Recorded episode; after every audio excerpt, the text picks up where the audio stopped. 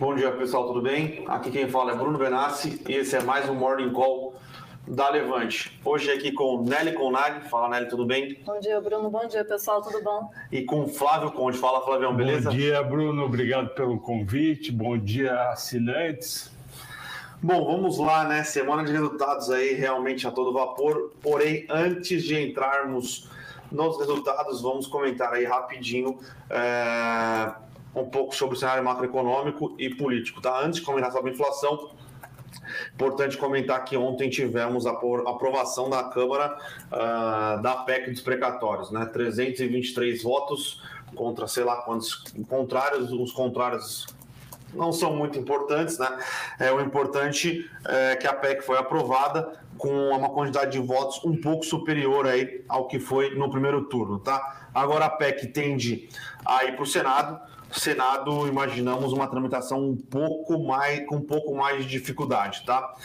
Uh, e a PEC, como a gente já vem comentando aqui algumas vezes, é importante para que o governo consiga é, estabelecer seu programa de Auxílio Brasil, que é um programa, uma tentativa aí de, de auxiliar os, os, mais miseráveis no ano de 2022 e também não deixa de ser algo que auxilia na popularidade do governo Bolsonaro entrando no ano de 2022, o ano da sua reeleição, tá, pessoal? Então, é, aprovado, abre um espaço não só, não foi não só aprovado a PEC dos precatórios, mas aprovado também a mudança de correção do teto de gastos. Né? Antes o teto de gastos era aprovado, era corrigido na inflação de julho do ano anterior com junho do ano é, do orçamento, né? Então, é, esse era o, os meses que contavam a inflação. Agora a inflação, agora o teto de gastos será corrigido janeiro a dezembro. Como eles vão fazer para aprovar um orçamento sem ter a, a inflação que corrige o teto é, confirmada, eu não sei. Porém, foi aprovado dessa maneira, tá? Então, é, e essa mudança de correção no teto cria é, um espaço adicional de alguns bilhões de reais, tá? Porque a inflação é, junho a, julho a junho foi algo em torno de 7, 8%, e a inflação janeiro a dezembro que a gente está vendo aqui, acabou de saber o PCA, provavelmente vai ser acima dos 10%, tá? Então, cria um espaço é, relevante aí no teto de gastos que vai ajudar aí é, a, expansão do Auxílio Brasil, é, vai ajudar também é, o fundão eleitoral, vai ajudar alguma coisa aí, provavelmente, que teremos de aumento do salário, salário de salário de servidor público e vai ajudar mais alguma coisa o governo aí num ano eleitoral, tá, pessoal? Então,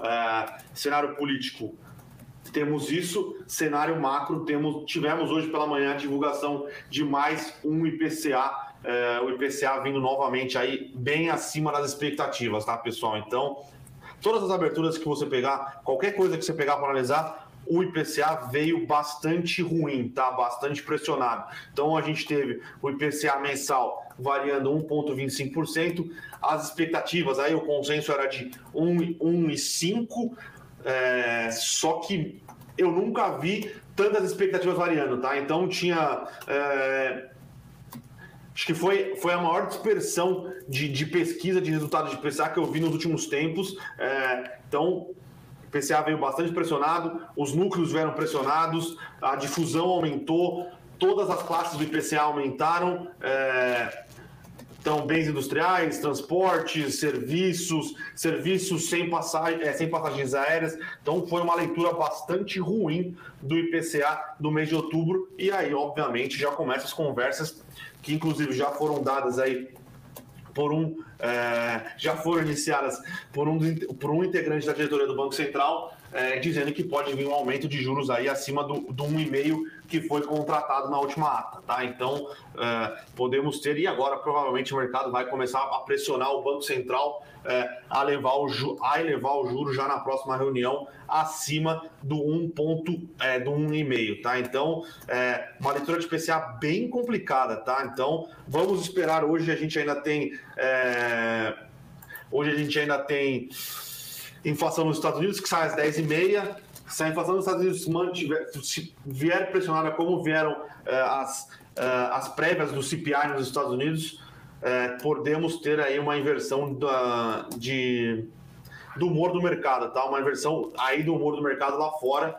O humor do mercado aqui no Brasil já está um pouco mais negativo, o índice futuro caindo aqui 0,30, acho que muito em linha com, com essa divulgação do IPCA, que é, imputa expectativas de um juros mais elevado e maior por mais tempo para a gente conseguir é, controlar a inflação. Tá? Lembrando que a inflação no Brasil é diferente do resto do mundo, no Brasil a gente tem muitas coisas indexadas, tá? Bom, salário mínimo no Brasil é indexado, o número nos Estados Unidos de salário mínimo que é indexado, é, o salário que é indexado na inflação é algo em 10%, 10% a 15% ou algo bem nesse sentido. Aqui no Brasil é, é, é bem maior, tá? Então Comentar esse ponto do Eduardo de Andrade nas perguntas que ele fala sobre a inflação ser enganosa ou atrasada em relação à realidade. A inflação, de fato, ela tem um lag, né? Quando a gente observa todo o ciclo de negócios, mas tem também uma particularidade que é a sexta que compõe o IPCA. Então, apesar de ser uma boa, apesar de ser a nossa métrica de mensurar aumento de preços, ela também tem suas limitações, dados os produtos que são escolhidos para ter nessa cesta. Então, são dois pontos na avaliação do IPCA, quando a gente analisa esse, essa composição, que é limitada, e ela naturalmente tem um lag em relação ao ciclo econômico. Então, ela não é enganosa, mas ela tem essas limitações. Então, acho importante, talvez, pontuar. É. Faz sentido? Eu acho que faz sentido, eu acho que a inflação não é uma medida enganosa. Uh, a gente espera. Tem suas limitações. Ah, ah, tem, com certeza, tem suas limitações, porque é, é, uma, é uma cesta de consumo é, estipula, pré-estipulada. Então, vai variar conforme essa cesta de consumo. Agora, bens industriais, todo mundo falava que era. Não, é, é uma inflação temporária de bens industriais. Então, os bens industriais continuam bastante pressionados. Sim. Então parece que ela não está enganosa, não está no lagging, tá? Ela está acelerando e o Brasil é um país que tem uma inércia inflacionária e o Flávio está aqui, muito mais experiente, enfrentou muito mais é, inércia inflacionária do que nós, sabe como é que funciona essa inércia inflacionária no Brasil, né? É, então, eu, eu vejo dois erros cruciais da área econômica do governo e do governo em si para a inflação desse ano. O primeiro erro, na minha opinião, foi não ter baixado o IPI para gasolina, o combustível não subir tanto, porque o combustível, como o Bruno estava falando, o combustível é um preço que historicamente se distribui para toda a economia. É horrível o combustível subiu, que subiu. Ah, mas subiu lá no exterior 66% do dólar. Só que a gente não está na Europa e nos Estados Unidos, a gente não é um país rico, a gente é um país pobre, com muita desigualdade, e a Petrobras podia aumentar como aumentou, mas as outras partes da cadeia tinham que ter baixado. O governo podia ter até ter zerado o IPI, porque o rombo fiscal já é gigante, podia ter gerado, zerado o IPI e ter chamado todos os governadores na xincha e falar: vem cá, eu zerei, por que, que vocês não vão zerar? Primeiro grande erro. Segundo grande erro, que eu não perdoo é aumentar tanto a tarifa de energia elétrica. O que, que eu teria feito? Eu teria feito uma redução uma redução forçada de consumo de energia elétrica, eu teria falado: olha, você tem que consumir 20% a menos. Se você não consumir 20% a menos, cada megawatt a mais eu vou te cobrar uma tarifa violenta. Aí o que, que ia acontecer? A cabeleireira que pagava uma conta de luz de 100 reais não ia estar tá pagando 300 reais hoje, repassando esse preço que repassava, que repassa para todo mundo. Ela ia estar tá consumindo menos energia, ia limitar o horário lá do salão e usar menos isso, menos aquilo, e ia estar tá gastando de energia elétrica 80, 90 reais. Eu não sou a favor nem contra nenhum governo. Eu sou analista e esse governo, como o governo da Dilma, do Lula, do Fernando Henrique, errou e em outros períodos, errou fortemente. Essa inflação que a gente vive, que o Bruno colocou muito bem, que o Brasil espalha, é tudo espalhado, qualquer preço que sobe aqui sobe, eu também teria metido um, um imposto alto no agronegócio, que está ganhando bilhões de, de dólares com trigo, milho, carne, etc., e a gente já está vivendo uma inflação de 6, 5,5%. Então, o erro é deles.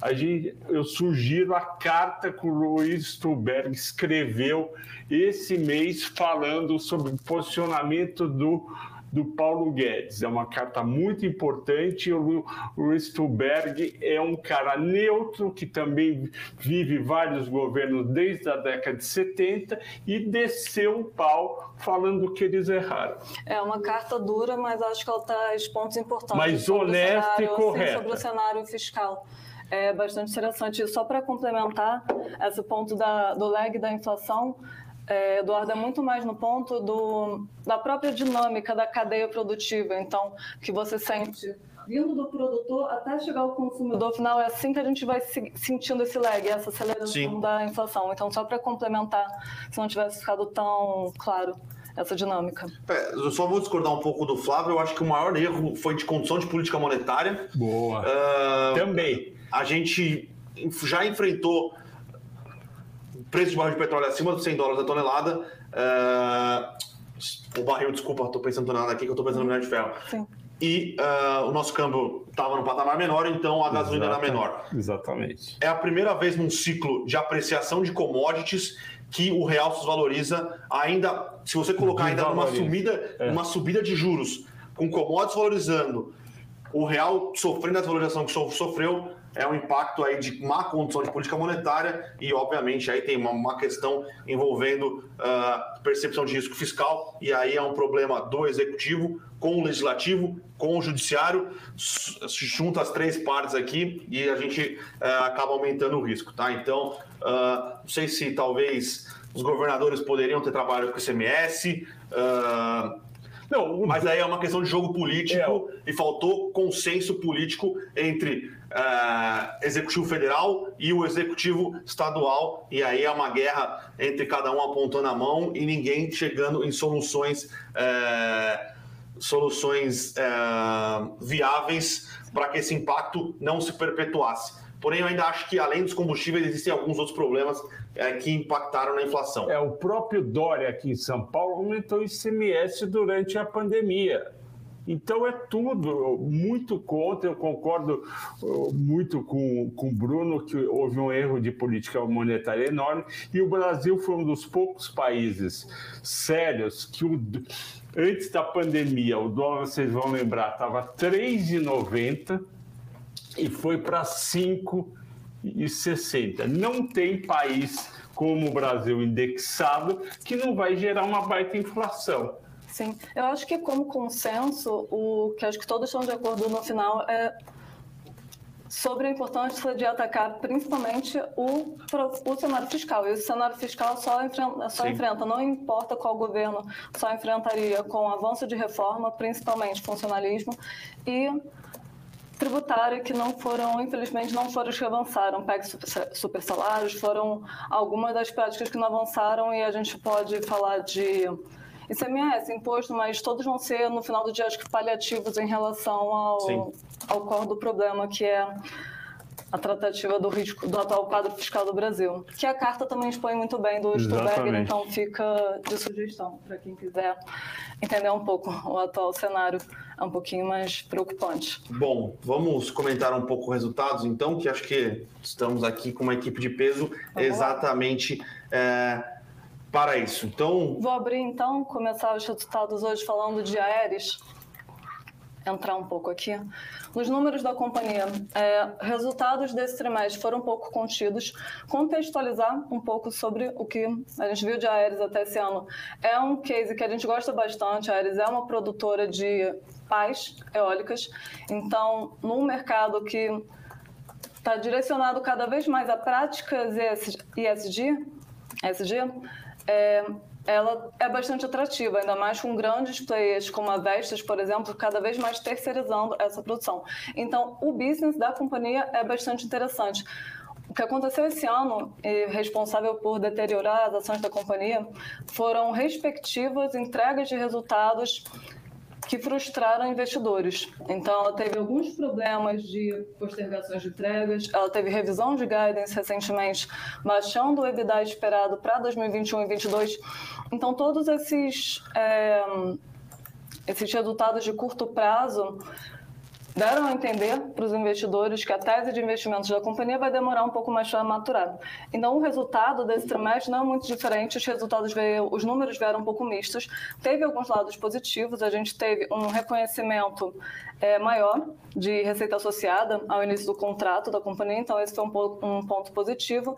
Agora teve uma, quando você analisa o ROIC, que é uma métrica de rentabilidade, em relação ao capital investido, ele já comprimiu um pouco em relação ao último trimestre. E na comparação ano contra ano também ela foi, esses números vieram bastante contidos. Um ponto interessante na comparação trimestral é uma tendência um pouco mais positiva, visto que ela tem conseguido dar repasses dos maiores custos de matérias-primas. Então, no trimestre, a gente tem visto uma tendência positiva, tri contra tri, para o mercado doméstico. Agora, ano contra ano, ainda mais, mais combalido os números. A expectativa, acho que para o pregão de hoje, que a ação não performe tão, tão bem. E de perspectivas futuras, a gente gosta do business, a gente gosta do case, a gente gosta inclusive da companhia, das conversas que a gente teve com eles até hoje. Agora, é, a gente sempre ressalta nos.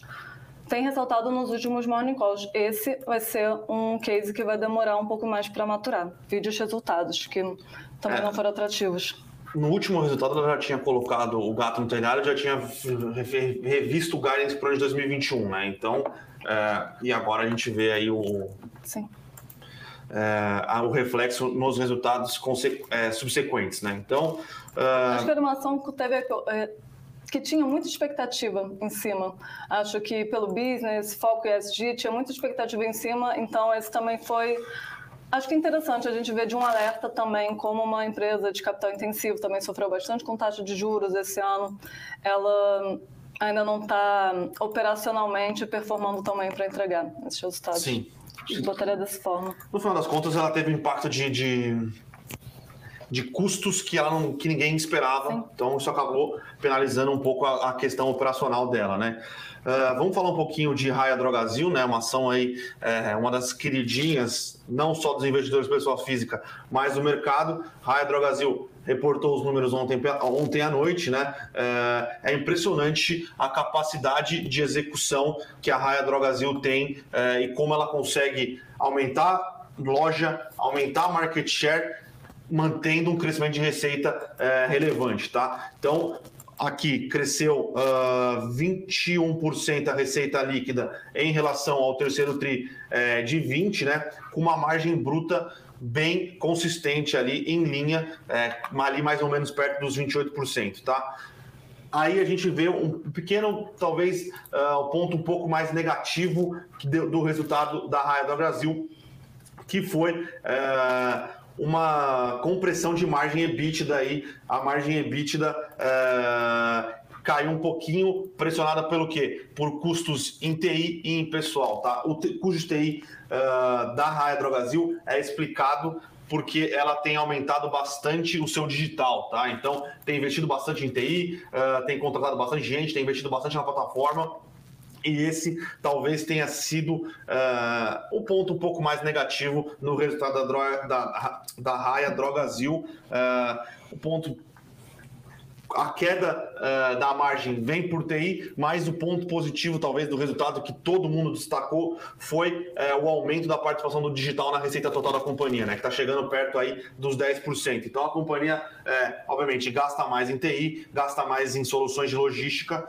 isso pressiona a margem, mas vai criando um, um, ecossistema digital aqui que nos parece bastante interessante e nos parece que faz sentido com a estratégia que foi anunciada, que foi adotada e que vai ser é, aprofundada, como foi falado aí no, no, no Raya Day. Né? Então, é um resultado bom, porém é uma companhia que ela constantemente entrega bons resultados, né? Então não tem grandes surpresas no que é apresentado ou deixa de ser apresentado pela Raia Drogazil nos resultados, tá? É uma máquina de execução, sempre foi, sempre entregou bons resultados. Agora tem investido um pouco mais no digital e isso tende a comprimir um pouco mais as margens, é, pelo menos no curto prazo, né? Ótimo. Flávio, você quer comentar sobre MRV ou vou falando de Localiza antes? Pode ir falando. Eu vou então comentar Localiza, depois você comenta sobre resultado de MRV. Sim, a sobre... também. Perfeito. É, Localiza.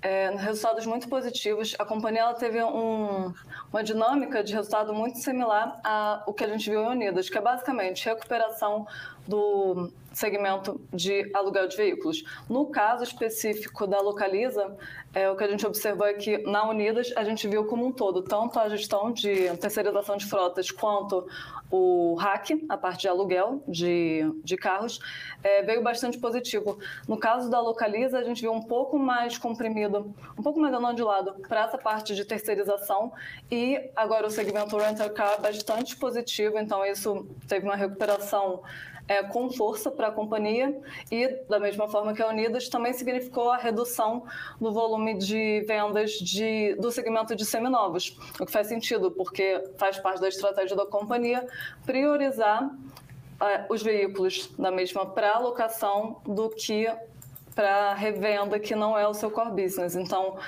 é, a gente entende os resultados como positivos, ressaltando que, mesmo na parte de seminovos, diminuindo o volume, como os preços ainda estão bastante elevados, também teve uma margem positiva para o período. Então, localiza bom resultado.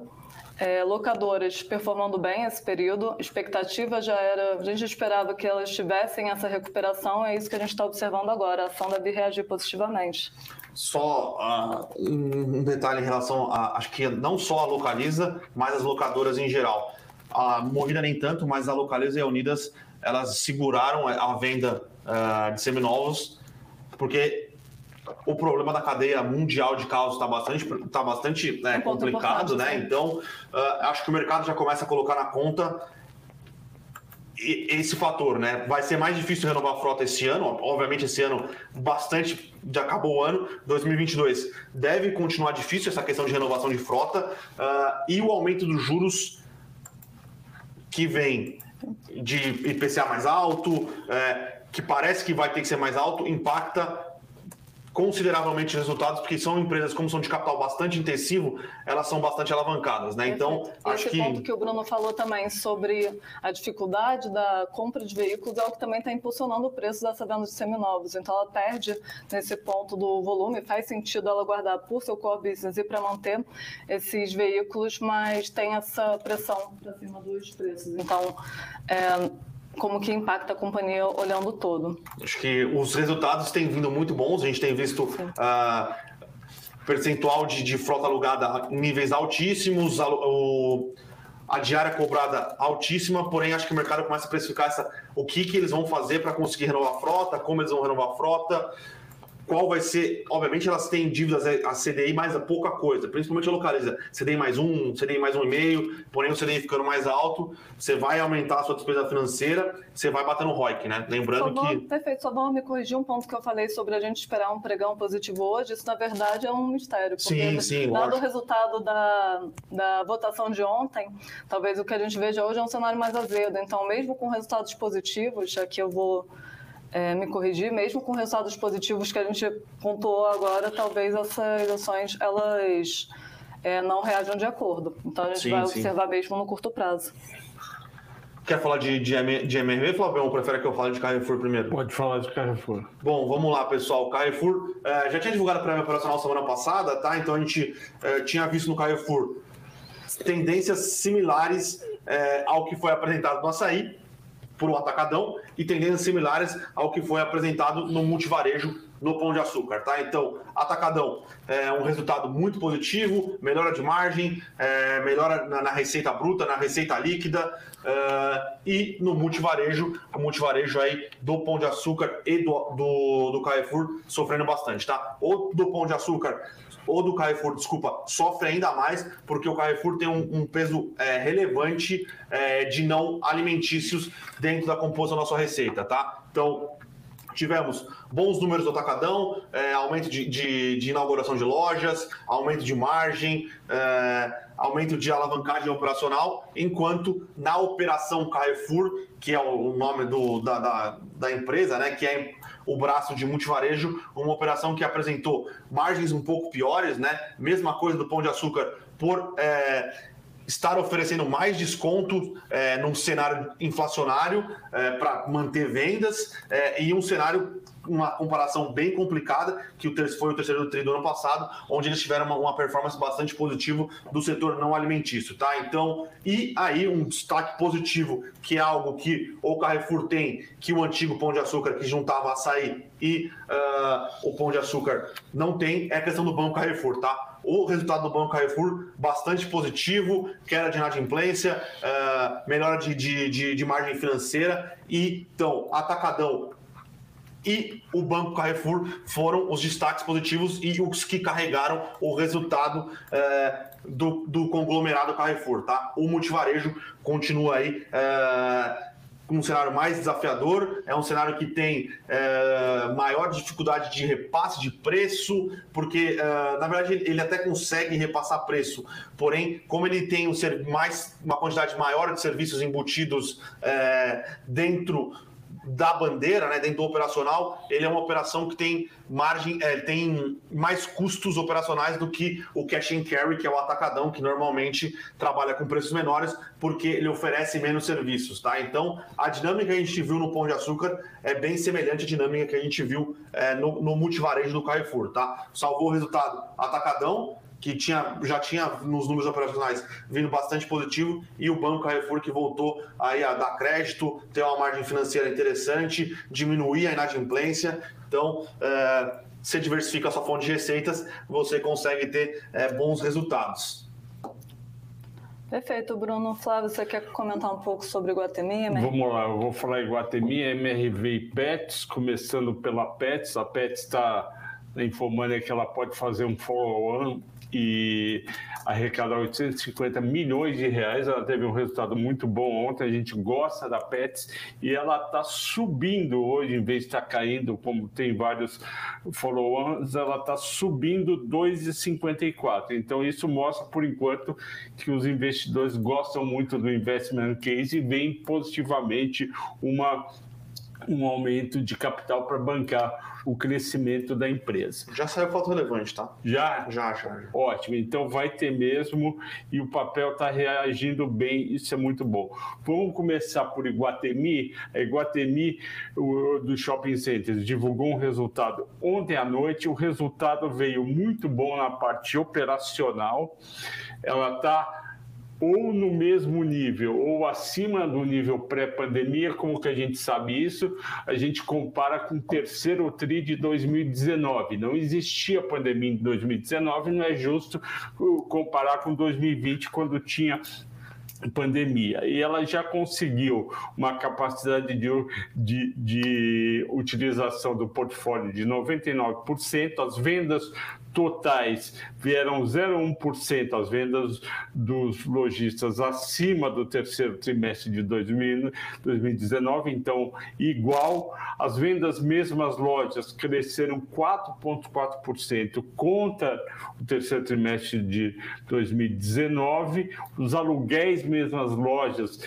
cresceram 11,9%, ou seja, a parte operacional do Iguatemi está muito boa e isso faz a gente acreditar que o trimestre que a gente está, é, que é quarto trimestre, vai ser melhor ainda, como a gente já falou que deve ocorrer em multiplan. Na parte financeira, ela está com, também com resultados acima de 2019 resultados bons e acima. A gente tem aqui a receita líquida crescendo 16,3% contra o terceiro trimestre de 2019. Isso é muito bom, porque a empresa conta-se mesmo assim está eh, tendo crescimento de receita. A parte negativa é que o custo do aluguel e serviços aumentaram muito. A companhia, para manter o, o shopping com muito movimento, com negócios,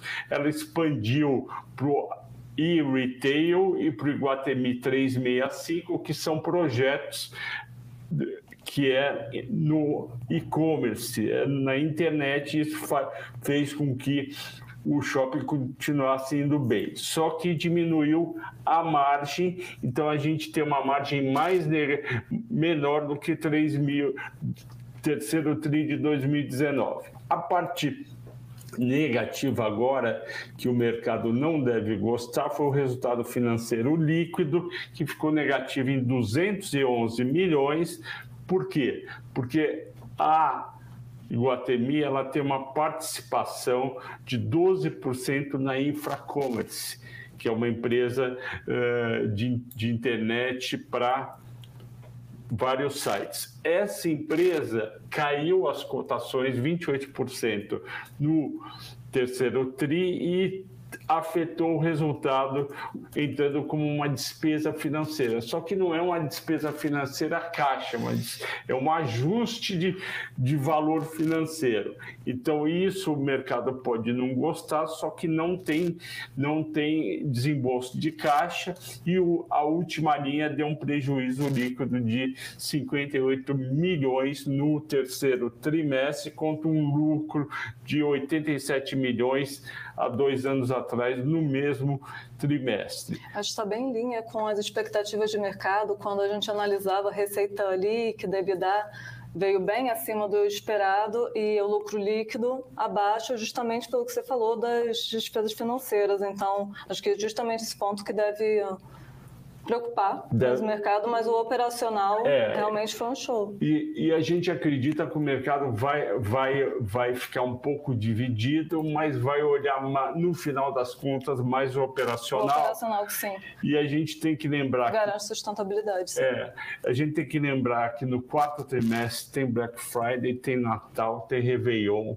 o, o Iguatemi tem shoppings classe A onde não chegou é, crise, as pessoas estão com dinheiro, estão comprando. Eu fui no fim de semana no JK Guatemi, estava bombando, todo mundo vendendo, a praça de alimentação lotada.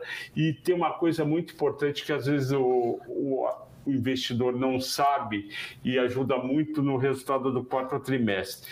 As lojas pagam dois aluguéis em dezembro dois aluguéis. O lojista, eu conheço dois lojistas, ficam pé da vida, porque falam, porra, agora que eu estou vendendo um monte, eu vou pagar dois aluguéis. Outra coisa importante eh, que, que ajuda na receita dos shoppings, não só do Guatemi, mas Multiplan e outros, é que existe um, além do pagamento mínimo, existe um pagamento que é um percentual das vendas do lojista. E, obviamente, ele bomba de vender em novembro e dezembro. Isso daí é mais receita para o shopping.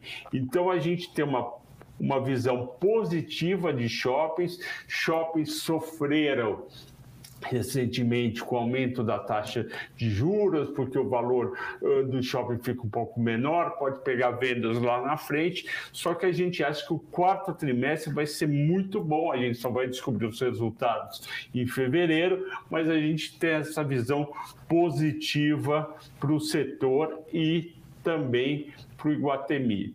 Quanto à MRV, a MRV veio com resultados operacionais muito bons, muito bons. Já tinha saído a parte de lançamento e vendas dia 18 de outubro, portanto, eh, eu não vou perder muito tempo, porque ela conseguiu vendas altas, suportada por lançamentos e suportada principalmente pela subsidiária da MRV nos Estados Unidos, com sede na Flórida, AHL S, que no, há um ano atrás não tinha vendido tudo, porque eles estavam preparando lançamento e tal, agora teve vendas líquidas muito fortes, de 620 milhões de reais, e isso ajudou sobremaneira a companhia a compensar uma queda de dois pontos na margem bruta da MRV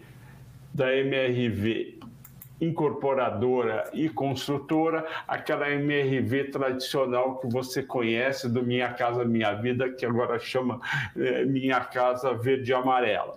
Então, o resultado operacional foi muito bom e eles conseguiram mesmo tendo uma despesa, a parte negativa foi a despesa financeira, porque a MRV perdeu dinheiro com a desvalorização das ações da MR, da própria MRV fazendo um equity swap e ele também perdeu dinheiro com marcação ao mercado das suas dívidas. A perda foi em torno de 60 milhões de reais. Isso foi compensado com uma venda que não estava no.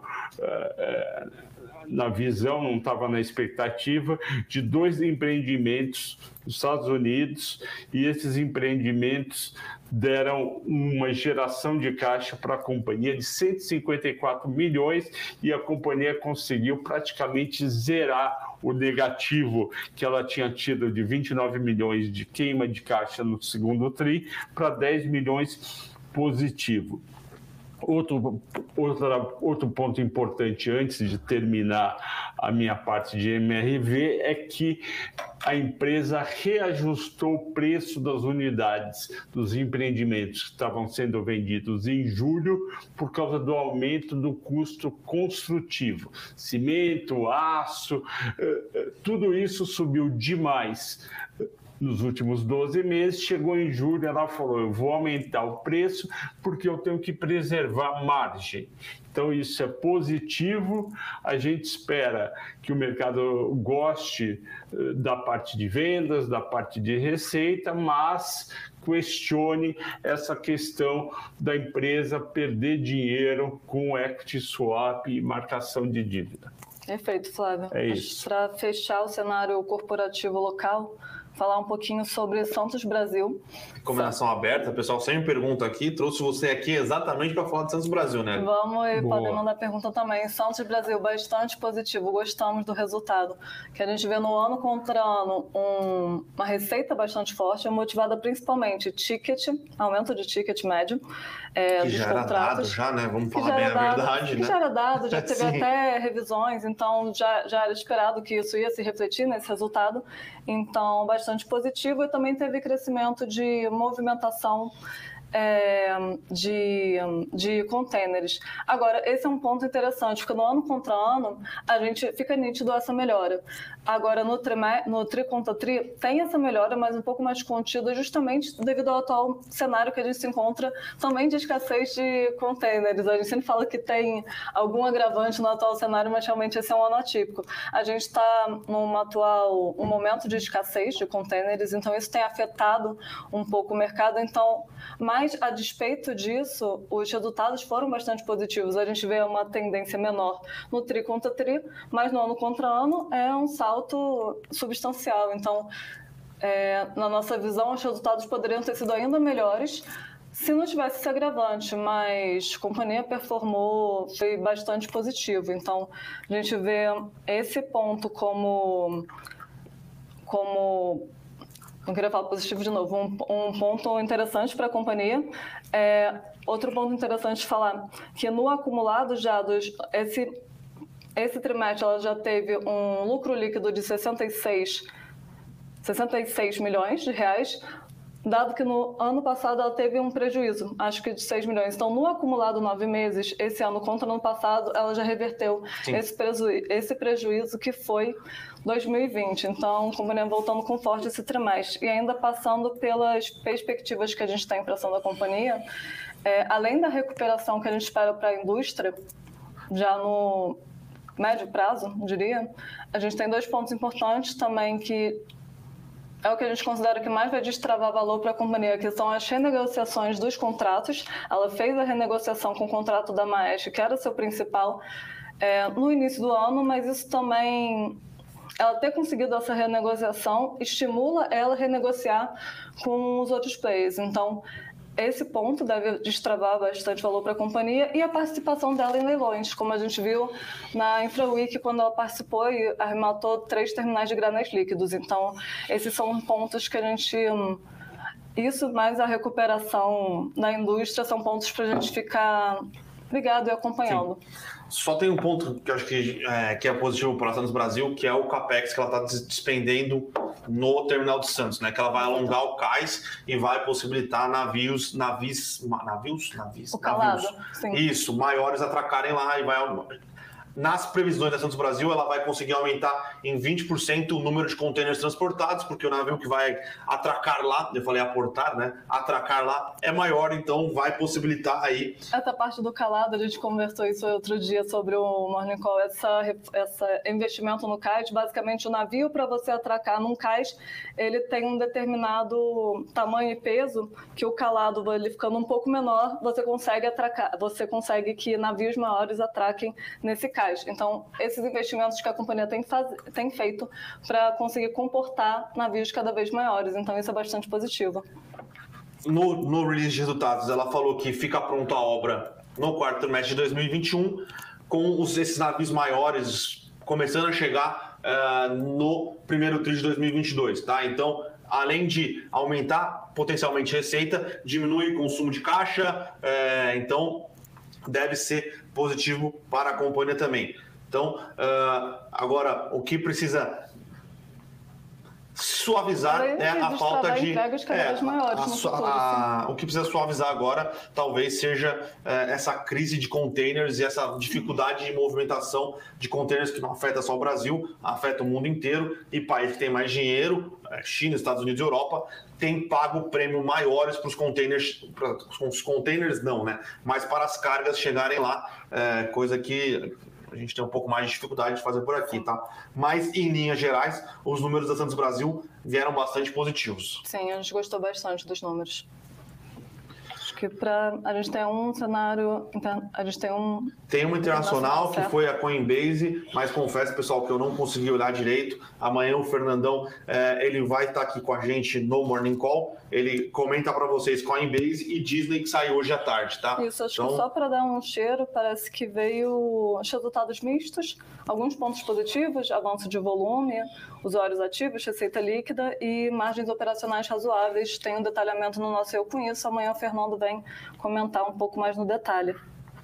É, bom, vamos às, uh, às perguntas, porém antes disso vamos falar da, da, do nosso Blackout, né, que é uma promoção da Levante para todos os assinantes aí, ou para quem quiser conhecer os produtos da Levante. Uh, descontos aqui com o melhor preço. O link está na descrição, tá? Quem quiser conhecer, começa hoje. Uh, quem quiser conhecer melhor, mais detalhes na descrição. Uh, vamos ao que interessa. A pergunta dos senhores.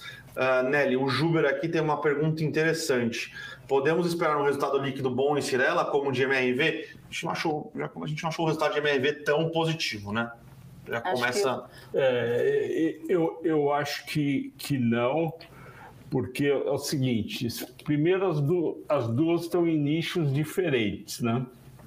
Sim. Uma é classe média e classe alta, com um pouquinho de, de classe baixa, e a outra não. Além do que, a MRV tem outros negócios, como, como a, a, HS nos Estados Unidos, que ajudou a minimizar o resultado mais fraco. É esperado na Zetec, na Cirela, na IVE, resultados um pouco abaixo do segundo trimestre por conta de aumento de custos. A nossa visão em no setor de construção é que ele está passando por um período desafiador, onde as vendas no NL já desaceleraram no terceiro trimestre, no quarto trimestre volta a subir, porque sazonalmente é um trimestre que a construção vende mais, as pessoas ficam animadas com o décimo terceiro, com, com, com uma situação melhor com o fim do ano, mas a gente tem um juro muito alto. Sim. Esse juro alto vai pegar um financiamento imobiliário. Vocês devem ter lembrado que o Itaú quando o Santander estava tava, é, dando empréstimo imobiliário com taxa de, de 7,5 prefixada, o Itaú virou e falou: não, eu vou te dar IP, eu vou te dar Selic mais dois, né, Perfeito, Bruno? Então. E tem um ponto, acho que só para complementar, que é a disputa por terreno, que está cada Isso. vez mais acirrada no setor de construção civil. Então, não é um, não é um segmento que a gente está tão animado. É, e está tendo muito lançamento aqui em São Paulo, estão lançando vários empreendimentos por 15 mil metros quadrados, que é uma coisa alta, mesmo sendo um apartamento ou um estúdio né, de 28 metros quadrados, e os, os analistas, quem cobre o setor há muito tempo, começa a temer um excesso de oferta para 2022. Então, quando você vê cotações das empresas de construção, o mercado antecipa muito, muito, né? O mercado começa a comprar construções, é, consultora como foi em 2020, antes dos juros bater 2%, antes de ter um monte de lançamento, elas subiram muito no primeiro semestre de 2020. Agora, como a gente tinha um cenário, inflação mais alta, juros mais alto, custo construtivo pior, e sem dizer que durante um ano e meio 2020 inteiro e primeiro semestre de 2021, vendeu-se muito apartamento em São Paulo e no Brasil. Então, o mercado está razoavelmente satisfeito. A diferença para a MRV você, nosso assinante que fez a pergunta sobre Cirela, é que a MRV vende para um nicho, que é o Casa Verde e Amarela, para um nicho que a demanda anual é gigante. O cara está no aluguel e precisa ir para um apartamento é, de, de baixo padrão, bem bem construído, que é o caso da MRV, da direcional, e tem que sair do aluguel. Então a demanda sempre existe, vocês devem ter notado que MRV direcional, tenda, que atende esse mercado, as vendas cai um pouquinho, sobe um pouquinho, porque a demanda está sempre lá. Já Cirela, Zetec e Iven, é assim, estilinga um período, depois cai forte no outro período. E acho que para fechar, o Flávio até acho que comentou indiretamente, mas um ponto também desse segmento de baixa renda é que, de certa, de certa forma, está protegido contra a inflação, uma vez que é subsidiado. Então, essa alta da... inflação não, desculpa, a taxa de juros. Então, a alta da taxa de juros não desestimula um financiamento nesse sentido. Inclusive, em um cenário de maior taxa de juros, na verdade, está muito relacionado a um cenário de alta inflação, e alta inflação é que impacta o aluguel. Então, em um cenário de alto aluguel, aí sim que o, que um, o cidadão vai querer é, financiar via Casa Verde Amarela um, um imóvel. Então, seria, acho que um pouco dessa dinâmica que ali, essa é ainda um pouco mais persistente, eu diria a demanda no segmento baixa renda. Isso mesmo. Eu ia colocar esse ponto. Fábio Falasco você, você fez uma pergunta sobre case de aéreos. É, qual a garantia que as empresas vão continuar terceirizando a produção de paz? Fábio, não, não seria exatamente uma garantia, é uma tendência que a gente vem observado, porque é, não só de uma companhia, mas várias companhias que antes faziam essa, essa produção local, vamos dizer, internamente, elas têm preferido como parte de sua estratégia terceirizar essa produção de modo a focar no seu core business então, sendo geração, enfim. Então, desse movimento, quais companhias a gente já observa isso? A GE, é, da parte renováveis, a Nordex, é, a Vestas, que é um principal nome expoente de geração eólica. Então, é muito mais uma mudança de mindset e estratégia que essas companhias têm praticado do que uma garantia de que vão continuar fomentando e estimulando esse outro mercado de produção especificamente de paz. Então, como a gente vê isso como uma estratégia que funciona, faz sentido para as companhias, a gente, a nossa perspectiva é que isso deve se manter no longo prazo. O Posso? pessoal aqui perguntando do Canip 11, né, que é o Kiné Índice de Preços. Uh, cara, é um excelente fundo, uma gestora a maior, talvez a maior gestora independente de fundos imobiliários, né, que é a Quineia, que é atrelada, uh, não é atrelada ao Itaú, né, mas o Itaú tem, uma, tem um investimento proprietário dentro da Quineia, um fundo muito bem tocado. A diferença do, Kine, do KNIP para o KNCR é que o KNCR é voltado a ativos indexados é, ao CDI e o KNIP é, ativos indexados é, ao IPCA, tá? Então, uh, carteira de crédito é uma boa carteira de crédito, tem distribuído bons dividendos por causa que o IPCA está bastante elevado, então vai depender aí é, do que você tem de outra estratégia compondo sua carteira ou não. Mas é um bom fundo, um fundo bem tocado, um fundo bem gerido, um fundo que sabe que dá, dá crédito e sabe estruturar crédito, tá? Posso responder para a Mauri Vieira, Conde, Bradespar é Vale, tem planos de adquirir outras empresas, desconto, é, prevê distribuir dividendos. Bom, Mauri, é, o que acontece é o seguinte: os dividendos da Vale que já foram pagos e da Bradespar, que, que vão ser pagos, estão bem altos. Você está falando de 13% de yield, que daria em torno aí de R$ 5,5, só que tanto vale como Bradespar, a cotação segue o preço do minério. Eu estou aqui com um gráfico de Bradespar que você é, perguntou. Em 15 de julho que foi quando o minério bateu 230 dólares por tonelada, hoje está 89. Quando bateu em 15 de julho, que 230 dólares por tonelada, a Bradespar foi junto e bateu 60 reais. Aí veio o governo chinês falou: vamos acabar com essa, com essa especulação gigante no, no minério e no aço. Em seguida, falou para em agosto para diminuir produção de das siderúrgicas para por tabela diminuir a poluição e o que, que aconteceu? O preço do minério foi de 230 em 15 de julho, agora 10 de novembro, foi para em quatro meses caiu é, tudo isso. E o que, que aconteceu com a, com a ação da Bradespar? Caiu quase 50%, quase 30%, foi de 60 reais para R$ reais. Então não adianta ficar olhando a Mauri e assinantes, não adianta ficar olhando um dividendo de 10, 15% se o papel cai 30, 35. Porque, de novo, é igual a, a construção civil. Os investidores estão olhando o que vai acontecer lá na frente e olhando o resultado.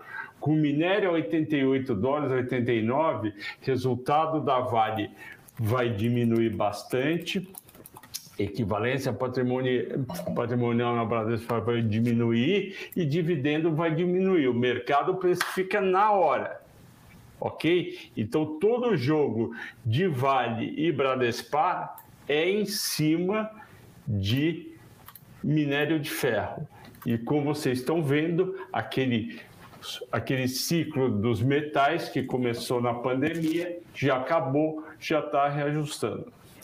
É... Só respondendo uma, claro. só uma parte que o Flávio não respondeu, se a Bradespar tem é, plano de comprar outra empresa. Boa. A Bradespar, na verdade, não. Ela, inclusive, vai distribuir ações da Vale para os acionistas na verdade, ela propôs a distribuição de ações da Vale para os acionistas, né? Uh, ela vai fazer a assembleia, se eu não me engano, está marcada para o começo de dezembro. Para ser, não, na verdade já foi aprovada em assembleia, ela vai distribuir no final uh, do ano, tá? Então a Bradespar só não distribuiu a totalidade de ações da Vale, acabou com a holding, porque existe um passivo uh, envolvendo uma arbitragem entre os antigos acionistas da Bradespar, aí uma dívida que é basicamente 2 2 bi alguma coisa é, de reais, dependendo de como ter, terminar o, o, julgamento, tá? Mas a Bradespar nos parece, tá? Que a ideia era ser acabada, tá? É, é. Ela vai acabar. É, por, porque o objetivo dela, né, Bruno, na época, era ter o controle através dessa holding. A Bradespar não é a Itaúsa. A Bradespar, só para lembrar, não tem ações do Bradesco, Sim. como a Itaúsa tem do Itaú. A Bradespar, apesar do nome, foi um veículo que o Bradesco montou com fundos de pensão para controlar a Vale. E, e, a tendência, como o Bruno falou, é acabar a holding, só que falta essa disputa aí de preço de 2 bilhões. É, Pode falar. Não, aquele, o Amor tinha outra dúvida, mas é, você quer responder? Eu vou falar rapidinho. O Lucas tá. Miller perguntando sobre Taesa deve anunciar dividendos junto com os resultados. Eu ia responder que provável, porque é uma estratégia muito adotada até pela Isacetep. A gente observou nos últimos resultados também. A companhia divulga resultados junto com uma é, que a CTEP ela divulgou um, um dividendozinho maior do que ela costuma, porque o resultado foi um pouquinho mas pior, né? Mas a ela já tinha feito em outros resultados também, se eu não me engano, no Sim, ano passado. Então... Mas é que a, a Thaisa já fez muito isso. Ela divulgava resultados ruins e, e, dava um dividendo maior. Até por isso, quando você compara o dividend yield, ou não o dividend yield, vai, mas o dividendo distribuído por cada uma das empresas, o da Thaisa foi bem maior do que o da CTEP. Então, de modo geral, eu diria, pelo que a gente tem observado, aí análise a gente não tem confirmação, é empírico histórico. É, diante dos últimos resultados, provavelmente pode, pode anunciar sim. É, isso não é necessariamente. Uma verdade absoluta. Não, não falar que não é necessariamente positivo, porque é um ponto que o Bruno falou. A Isacetep foi um caso que a companhia ela sofreu um pouco com má gestão de despesas, então da sua operação. Então, ela apresentou no mesmo dia, uma, divulgou dividendos. É, quando você divulga naturalmente a ação, ela tem uma reação um pouco mais positiva, em detrimento de resultados um pouco mais combalidos. Então, é, não é uma verdade absoluta, mas se a gente fosse arriscar, provavelmente ela deve anunciar sim.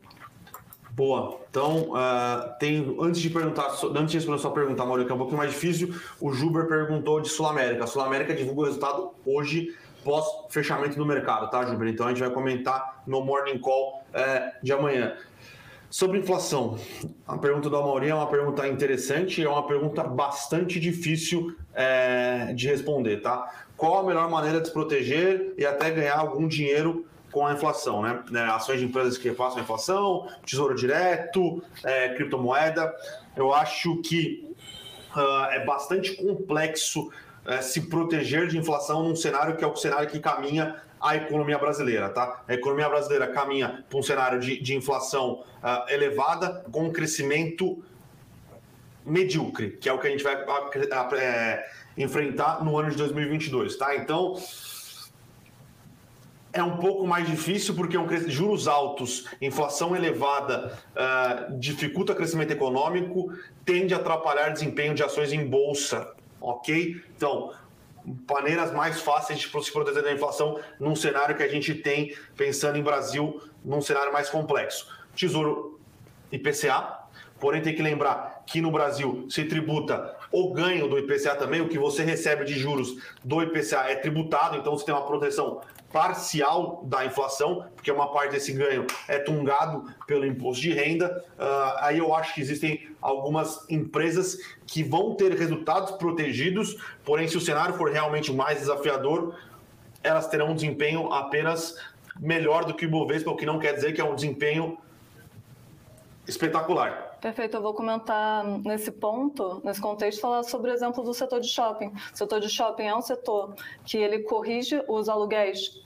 do, os lojistas que estão nos shoppings, eles pagam os aluguéis para a companhia, então ela tem essa correção por inflação, só que tem esse ponto que o Bruno falou, é um cenário de aumento de inflação, mais um crescimento andando de lado, é, tem que ver se esses lojistas eles vão conseguir ter essa capacidade de pagar essa, essa, esse reajuste aos, aos shoppings. Foi o que a gente observou um pouco no ano passado, essa dificuldade, só que não era um cenário de inflação, mas essa dificuldade do repasse do, de preço. Repa, do repasse, do não repa, é, do pagamento, do lojista conseguir pagar efetivamente o, a empresa de shopping. Então, na, se fosse um cenário normal, crescimento, mas com uma inflação acelerada, seria, uma seria um case que a gente diria que é uma no-brain, é fácil de pensar tipo ah, uma, loca, uma locação interessante, shopping center. Agora, a gente vendo as variáveis para o ano que vem, se a gente considerar um crescimento mais aquém das expectativas, a gente ainda vai precisar avaliar se faz sentido ficar alocado nesse setor mais a longo prazo. Então, é um cenário um pouco mais atípico é, que a gente vem enfrentando. Não é uma inflação sim. só. Crescimento com inflação seria mais fácil a gente pontuar. Sim, é, e aí tem algumas coisas é, complexas. Por exemplo, alguns setores de utilities, por exemplo, que dependem é, de contratos com. com depend, os contratos são firmados com, com entes públicos. Então, uh, e às vezes as empresas são até é, parcerias mistas. Sabesp, Sanepc, a gente até viu já alguma coisa nesse sentido, que o repasse de inflação seja segurado, até porque o cenário de uh, baixo crescimento, uh, desemprego, o, o Estado tende a segurar o repasse de preço na tarifa, que é, na verdade, é é garantido para o contrato, então esse segmento pode sofrer um pouco por isso. Acho que talvez o que é mais uh, sejam uh, varejo alimentar, que consegue passar a inflação, inflação que consegue passar a inflação, uh, mas ainda com um pouco de dificuldade. A gente viu agora no resultado do Carrefour e no resultado uh, do Pão de Açúcar. Então é um cenário complexo para o ano que vem. Então eu acho que é uma carteira diversificada com ações defensivas, ações lá fora, é, ouro, criptomoeda, Tesouro, fundos imobiliária, fundos imobiliários. natural para inflação, comum, comumente conhecida, certo? Os de papel tendem a fazer esse reajuste mais, mais de maneira Uh, mais fácil. Comumente conhecido. Comumente conhecido. Os é, de papel, né, que são os recebíveis, tendem a fazer isso de maneira mais fácil, porém os de tijolo podem enfrentar o problema que você enfrentou. Às vezes, pô, o cara tem um fundo de tijolo de shopping, o cara quer é, repassar o GPM no aluguel, não consegue porque o lojista não consegue pagar. Ou laje corporativa, o cara quer passar o GPM no aluguel da laje corporativa, ou IPCA, dependendo no contrato, não consegue. Nos parece que lajes corporativas em São Paulo tendem a performar bem. Então, tendem a conseguir, além de repassar o IPCA, reavaliar, é, é, renegociar para cima o aluguel por metro quadrado. Mas é uma pergunta bastante complexa, tá, Mauri? Bastante difícil. Eu acho que a melhor maneira de você conseguir se proteger de uma inflação elevada é com uma carteira bem diversificada, tá? Então, investimento em dólar, é, investimento é, em ações defensivas no Brasil, investimento em ações que vão crescer no Brasil, independente do cenário. A gente viu é, Pets conseguindo fazer isso, algumas outras empresas interessantes conseguindo fazer isso. Ouro, do, é, ouro, criptos. É, fundos imobiliários. Então, é uma composição de carteira, tá, Mauri? Não, é, não é simples. Tudo isso que você está falando não é o Bolsa 3.0? Na verdade, é o Portfólio Total Return. É o Portfólio Total Return. É essa é série, então. Sim. Portfólio. Assine, então. A gente está no blackout da Levante. Vai lá e assina o Portfólio, Portfólio Total Return, Total Return, que é uma carteira diversificada entre renda fixa, fundos de investimento imobiliário, ações, é, investimentos em ativos não óbvios, né? Cripto, Sim. esse tipo de coisa. É, vamos rapidinho aqui nas perguntas. Eu, é... eu, queria depois responder a do Celso sobre Sim. o pacote. Ah. Eu só vou respondendo o Geraldo. Tá. Geraldo, eu, não, eu não lembro se eles já deram data, tá? Mas eles têm 90 dias. É do fechamento da oferta, tá? Então, normalmente o REC ele converte as cotas é, da 13 para 11 de maneira rápida, tá? Provavelmente mês que vem você já vai ter suas 13 convertidas para 11, tá?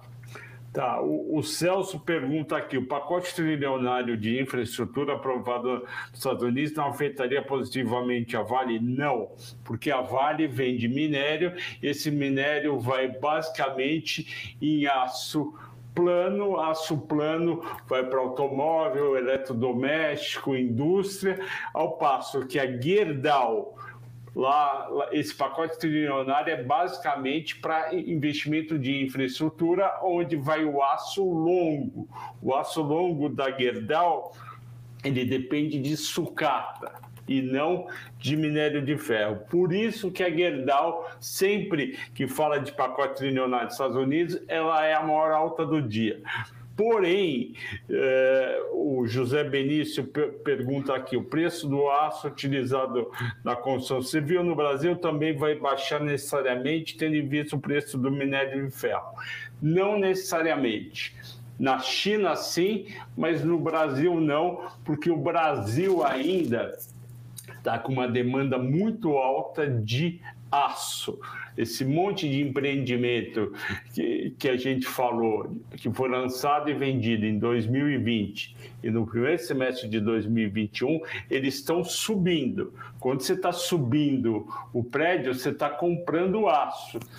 Tem um monte de gente que está construindo, está comprando aço. Eu converso com o pessoal que constrói, o aço foi de 30 para 70 foi essa subida. E não vai baixar por causa de China o minério de ferro para 50. Já o aço que, que, que, a Uzi Minas exporta, que a CNN, CSN exporta, vai baixar porque ela vende muito para a China. Perfeito, Flávio.